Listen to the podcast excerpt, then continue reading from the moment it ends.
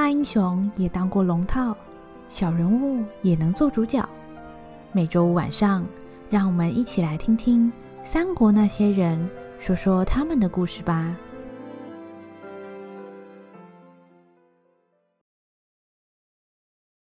第九集，那个醉鬼。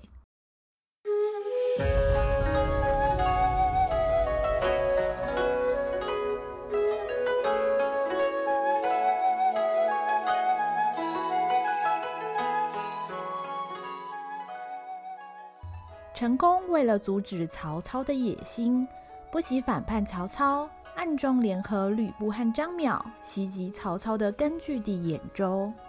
在一连串的苦战之后，曹操终于击败吕布和张邈联军，收复了根据地。张邈逃往淮南投靠了袁术，而失去据点的吕布和陈宫带领着剩下的部队，准备另找安身之所。现在曹操收复了兖州，我们暂时不能跟他硬碰硬，首先要寻找一个新的地方待着。等待适当的时机，我们再对付曹操。那我们应该怎么做？跟张邈一样，去袁术那边吗？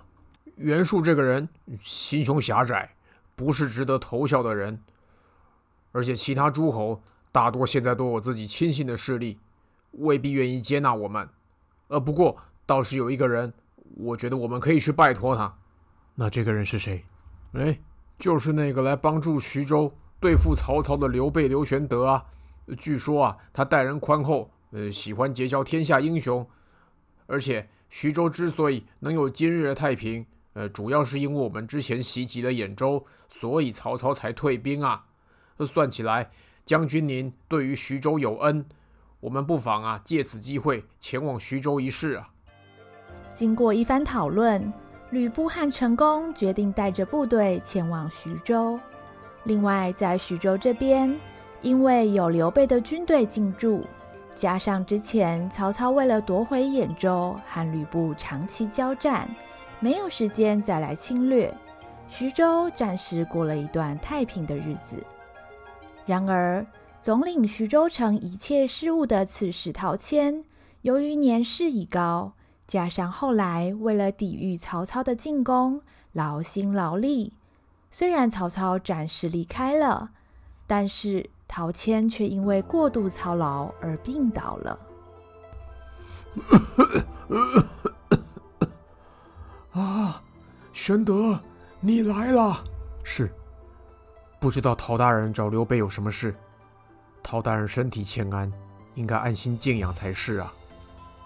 唉，我自己的身体呀，我自己知道。是一天不如一天呐，很多事情呢，一直挂在我心底。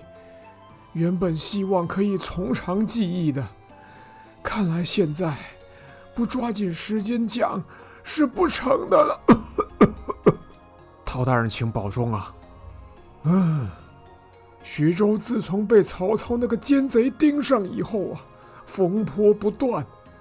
现在曹贼虽然必须因为处理吕布的问题暂且离开了，可你我都心知肚明啊。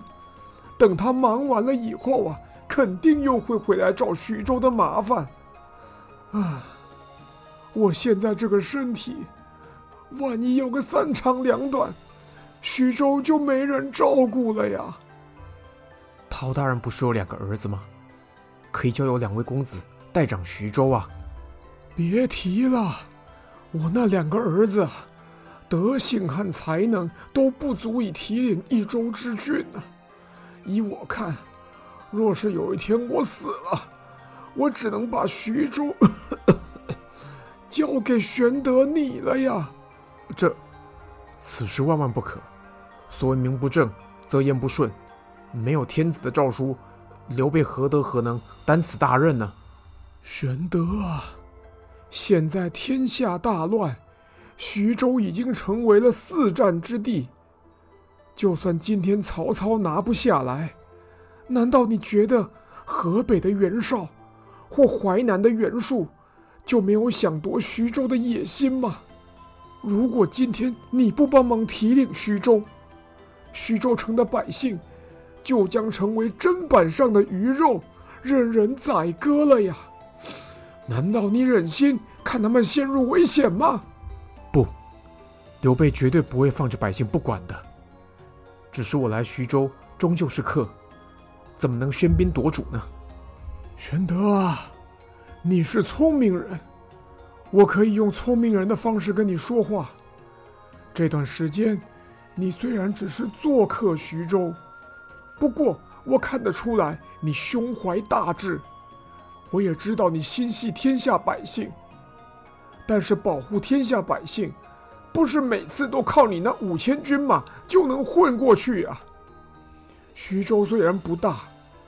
然而城防坚实，资源充沛，加上我徐州的丹阳兵也是精兵劲旅，有了徐州当后盾，你要兴复汉室才有希望啊！陶大人，这个 好了，年轻人不要啰啰嗦嗦的，我老头子朝不保夕，现在话是说一句就少一句，不要浪费我的时间。呃，嗯，是，谨遵陶大人吩咐。徐州城的百姓在你来了以后，好像变得更快乐，更有希望了。冲着这一点，你就不能辜负他们的期待。我相信你一定做得到。朝廷的诏书那边，我会请北海的孔融孔大人帮你打理，你就不用担心了。就这样，在陶谦的百般请求之下。刘备答应暂时代理徐州，而陶谦在交付了身后大事之后，不久便与世长辞了。由于陶谦生前治理徐州有方，颇受百姓爱戴，从刘备自己以至大小所有军士或官员，都为陶谦戴孝，隆重祭奠这位徐州曾经的父母官。为了表示慎重。刘备吩咐自己两位兄弟关羽和张飞亲自监督陶谦后事的办理，自己则与原本徐州的两位官员糜竺和孙干着手徐州的行政交接事务。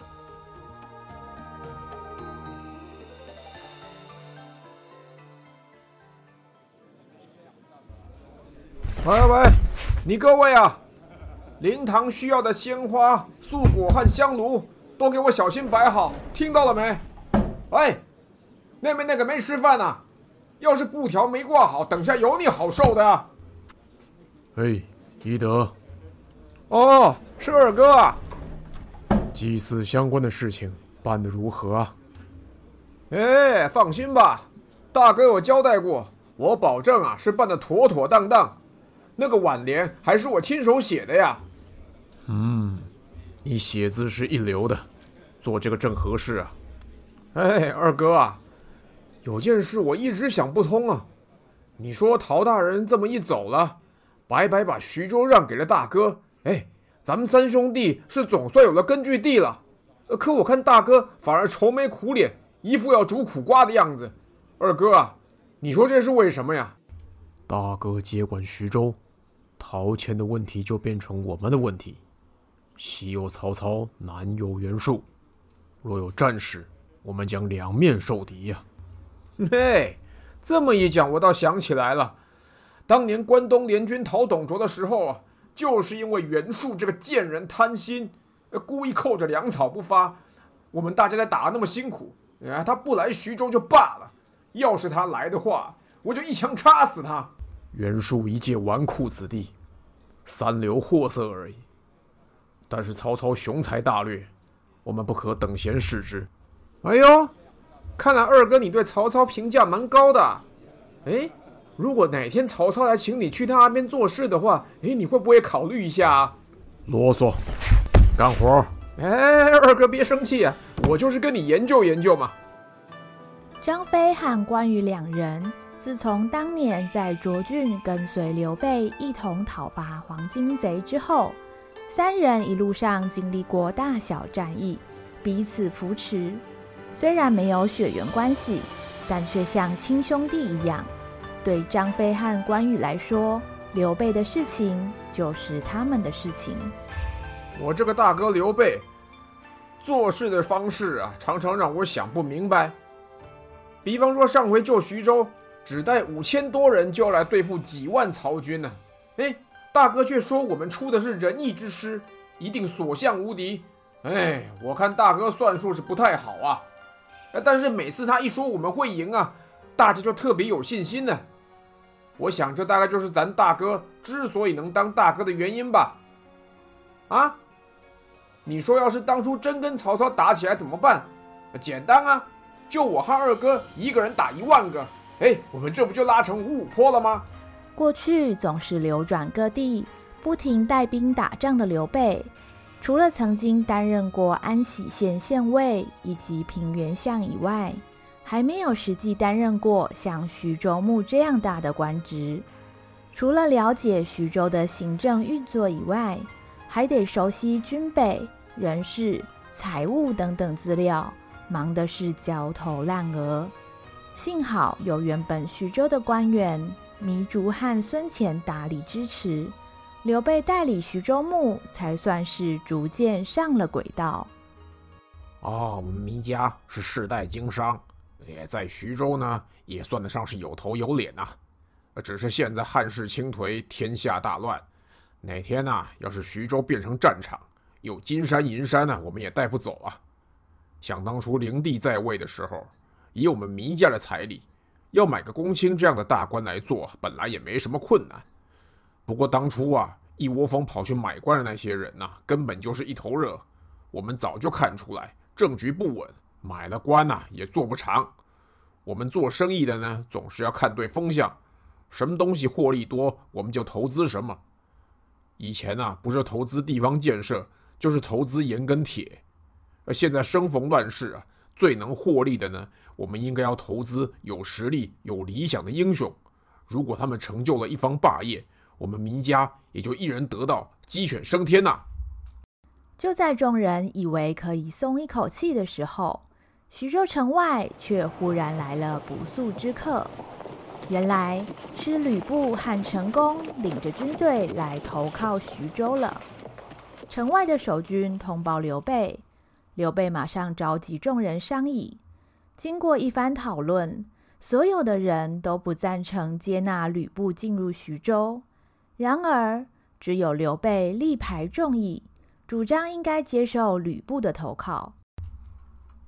哼，今天谁要来投靠大哥都行啊，唯独吕布这个人，我要反对到底。你问我为什么？这还有什么好讨论的？我觉得这个家伙狼心狗肺呀！谁当他的老大，谁就倒霉。你看董卓死了多惨啊，连自己的义父都敢杀。我看这个世界上没有他不敢杀的人了。要是他来了徐州，哪天把脑筋动到大哥头上，这不是给自己找麻烦吗？结果你知道大哥说什么吗？他跟我们说：“呃，如果不是吕布攻打兖州，曹操怎么会退兵呢？”我听了都傻了。那对吕布来说，只不过是无心插柳啊！啊，我不管了。大哥让他进徐州啊，我就要从早到晚盯着他，只要他有一丝丝的坏心眼儿，我就一枪插死他。张飞对于刘备的决定非常不满，但是毕竟张飞一直以来最敬重的就是他的大哥，所以就算心里不是滋味，也只得强忍下来。自从吕布和陈宫来了以后，刘备盛情款待。常常摆下酒宴宴请两人，把两人当成贵宾款待。然而，虽然刘备千叮咛万嘱咐，张飞对于吕布的态度却一直非常不友善。呃，在我们穷途末路的时候，玄德公愿意伸出援手，我们真是感激不尽呐、啊。哎，吕将军啊，我们都来敬玄德公一杯吧。公台先生客气了。我们才应该要感谢吕将军呢。如果不是吕将军攻击兖州，迫使曹操退军的话，现在我们又怎么能安心在这里饮酒呢？我们和徐州城的百姓都勇敢吕将军的大恩呐。好说，不用客气。不过事实真是难预料。想当初我们三兄弟还曾经在虎牢关跟吕将军打得你死我活，想不到现在我们竟然同席而坐。我想。这是一种缘分吧。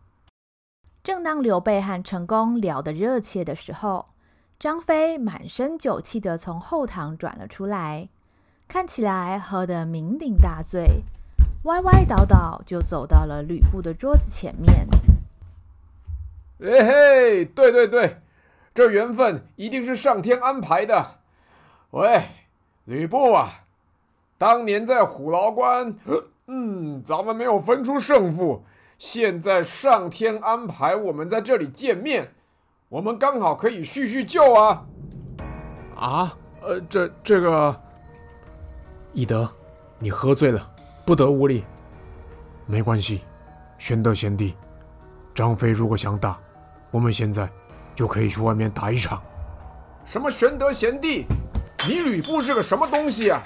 你叫我大哥叫贤弟，那我是你贤弟的贤弟是不是啊？哎，来来来来，我们现在去抄家伙，赢的人当大哥，输的人呢？我呸，当贤弟。没关系，你要打就打，反正结果是不会变的。好啊，我还以为你的方天画戟只敢斩你义父而已。我们现在就出去单挑，呃，要是我输了，徐州换你当老大。这可是你说的，要是你输了。徐州换我当老大，翼德退下！你是醉到连大哥的话都不听了吗？呃，是啊是啊，大家都喝多了，今天咱们就早点回府休息吧。哼，莫名其妙。一场饭局就在张飞和吕布的争吵之下结束。虽然刘备和陈宫居中劝阻，不过两个人的冲突并没有因此结束。从那次饭局之后，张飞只要遇到吕布，就从来不给他好脸色看。有时候瞪着那双铜铃大眼盯着吕布，或者下巴故意抬得高高的，甚至两个人若是走路遇到，张飞还会故意撞对方一下，挑衅的意味十分明显。刘备为了不让徐州城内的火药味更浓，只得先请陈宫和吕布先迁移到徐州附近的小沛，也就是刘备三兄弟刚到徐州时所驻守的地方。哼，自从那次跟吕布开巷以后，大哥找我讲了很久。他说他这辈子以仁义为本，如果在吕布落魄的时候不接纳他的话，那是不义之人的行为。而且他说，有了吕布在的话，咱们联手就不用怕曹操或袁术来找咱们麻烦。唉，其实那天我并没有那么醉，我只是借酒装疯，要让吕布知道，别以为我大哥好欺负，只要有我在，他就别想动歪脑筋。由于成功和吕布前往小沛，平时和张飞也见不着面，冲突自然就减少很多。即使台面下暗潮汹涌。表面上，刘备和吕布则暂时维持相敬如宾的状况。徐州就在这个微妙的平衡之下，又度过了一段相安无事的日子。虽然过得平稳，但是刘备依然没有忘记要救皇上。他一直派人打听长安那边的消息，希望有机会能够救皇上脱离李傕郭汜的掌握。几个月之后，传来了一个令他振奋的消息：皇上已经逃出长安，现在移驾到许都了。哇！天佑大汉，天佑大汉！圣上总算历劫归来，逃出升天了。他现在一定需要大臣的辅助。许都距离徐州不远，我应该立刻带人前去勤王才是啊。正当刘备准备整顿人马的时候，好巧不巧，竟然有朝廷的使者带着诏书来到了徐州，这使得徐州的众人都感到非常的疑惑。奉天承运，皇帝诏曰：后将军袁术私自屯兵淮南，图谋不轨，今擢刘备、刘玄德为征东将军。宜城亭侯，领徐州牧。即日起，奉天子诏，出兵征讨袁术，保境安民。钦此。使者大声宣读诏书，刘备满腹狐疑的接下了圣旨。这时，朝廷的使者偷偷的走到刘备身边，小声的说：“玄德公啊，今天你能够当上征东将军和徐州牧，都是曹操曹大人在圣上面前一直推荐您呐。这回征讨袁术是重责大任，玄德公可要好好表现哦。哎，还有啊，曹大人说，吕布这个人呢、祸国殃民。”若是玄德公能够帮曹大人，哦不，帮国家除掉这个祸害，曹大人呢就再表奏圣上，封您为左将军，这可是天大的殊荣啊！此时的刘备虽然还不完全了解情况，但是从朝廷使者的口中已经知道了几件事：第一，皇帝现在并不是在李傕郭汜的手里，而是在曹操的身边。第二，皇帝的诏书已经下达，要他前往讨伐淮南的袁术，而且必须立即出发。第三，曹操希望他除掉吕布。这些事兹事体大，刘备马上找来自己最亲信的兄弟关羽和张飞，一起共商大计。对于皇上这份诏书，云长、翼德，你们有什么看法？皇上刚刚移驾许都，照理说百废待兴，怎么诏书这么快就来？我看事有蹊跷啊！哎，二哥说的对啊，而且啊，皇上如果逃出长安，不是应该去洛阳吗？怎么跑到许都去了？那边不是曹操的地盘吗？哦，我了了，皇上逃出来之后啊，大概是直接被曹操接走了吧？嘿，这个曹孟德手脚挺快的啊。嗯，我猜曹操说不定是像当年的董卓一样，把皇上捏在手里当王牌，然后假借皇上的名义下诏书，要我们去帮他消灭敌人。更卑鄙的是，他还想用左将军的官位贿赂我，暗中除掉吕布啊！哎，除掉吕布好啊，哦，我举双手赞成啊！三弟不要胡闹。曹操正是要我们跟吕布自相残杀，他好坐收渔翁之利。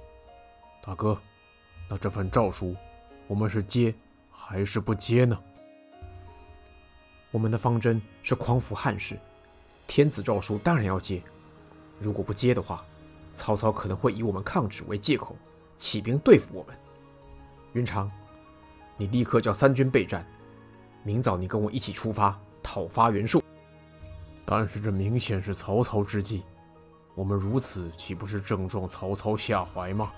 若是我们奉诏讨贼有功，圣上就会封赏我们，到时候我们入宫面圣的时候，就能够有机会救皇上脱离曹操的掌控啊！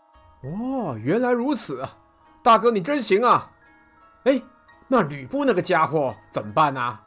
要是我们跟吕布打起来，曹操就有机可乘，加上现在。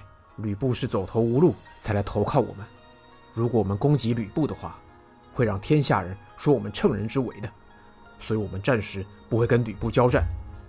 切，大哥你也太老实了，要是真的有人说我们乘人之危的话，哎，你可以推给曹操啊，说这一切都是他主使的，不就得了吗？翼德，正经一点，我和你二哥明早就要出兵，徐州城得要我们自己人把守。你必须留下来守城，这个任务非常重要。翼德，大哥可以放心把徐州城交给你吗？啊！你们出去痛快杀敌，反而不带我去，大哥你也太不够意思了。唉，好了好了，守城就守城。大哥二哥，你们到时候啊，逮着袁术啊，多帮我刺他几剑啊。嗯。平常打仗不让你去，你总是一堆意见。今天怎么这么爽快啊？二哥你也真是的，呃，竟然怀疑我啊！大哥以前教过的，孔老夫子说过，有事弟弟服其劳啊。总而言之，徐州是我们的根本。翼德，我不在的时候，你万万不可跟吕布发生冲突，一切以守住徐州为先，知道吗？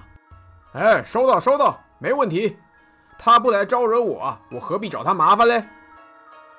所谓打虎抓贼，亲兄弟。刘备将守城的任务交给了三弟张飞，自己带着关羽以及三万兵马整军出发。虽然徐州城的各项事务刘备都已经吩咐妥当，但是刘备心中却一直有一种不安的感觉，想来想去总是无法放心。然而大军出发在即，为了不延误军机。刘备还是决定尽快出发，希望能够早日完成任务，回防徐州。总算盼到两位哥哥都出城了，现在轮到我当家做主。头一件事就是想办法把那个吕布赶出徐州啊！这个家伙待在小沛久了，一定会打徐州的主意。我不如啊。把曹操要大哥杀他的消息泄露给他知道，如果吕布识相的话呢，就该乖乖的躲起来。嘿，如果他忍不住想造反的话，我就等着他来。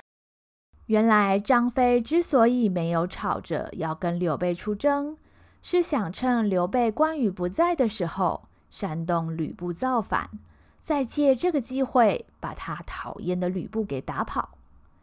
而就跟张飞计划的一样，曹操要刘备除掉吕布的消息，很快就传到了小沛。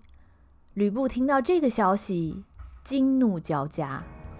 哼，想不到曹操竟然喊刘备密谋要除掉我。